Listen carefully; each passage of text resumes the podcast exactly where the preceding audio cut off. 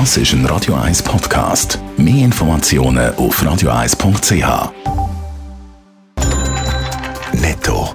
Das Radio 1 Wirtschaftsmagazin für Konsumentinnen und Konsumenten wird Ihnen präsentiert von Blaser Greinicher.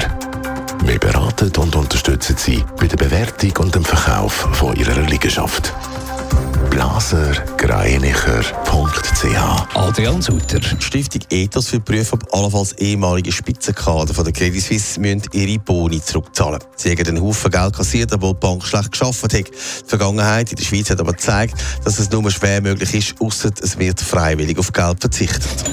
Kunden von der CS wandern mit ihrem Geld im Moment zu den Regionalbanken ab. Das spüren gemäss der Züricher Zeitung die Banken rund um den See. Mehrere Regionalbanken haben im Moment einen Haufen Anfragen von CS-Kunden, die neue Konten eröffnen Die EU-Kommission untersucht mögliche Kartellverstöße beim Energy-Drink-Hersteller Red Bull. Es geht um den Verdacht von illegalen Preisabsprachen.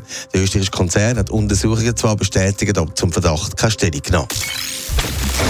Viele Kunden von der Credit Suisse sind seit Tagen verunsichert und nach der Übernahme von der UBS auch noch hässig. Adrian Sutter, viele haben jetzt reagiert, wir haben es vorher gehört und suchen sich eine neue Bank. Wo gehen sie denn her? Ja, schon vor dem Wochenende haben CS-Kunden bildlich gesagt, mit Koffern von der Bank Geld abzügeln.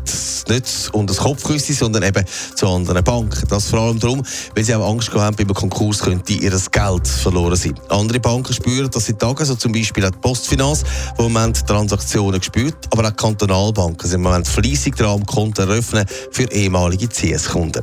Bei der Postfinanz heisst, dass sie in den letzten Tagen mehrere hundert Millionen Zuflüsse aus der Richtung CS registriert haben. Also eigentlich für kleinere Banken eine gute Situation, oder? Naja, heisst zum Beispiel bei den Regionalbanken hier in Zürich, der Umstand, wie sie zu neuen Kunden kommen, sei nicht so gut. Die ganze Branche leidet unter dem Ende von der Credit Suisse und es sei ja nicht nur die Aufgabe von der Bank, um einfach Geld ins Haus zu holen, sondern man müsste damit ja auch etwas Gescheites machen. Netto, das Radio 1 Wirtschaftsmagazin für Konsumentinnen und Konsumenten.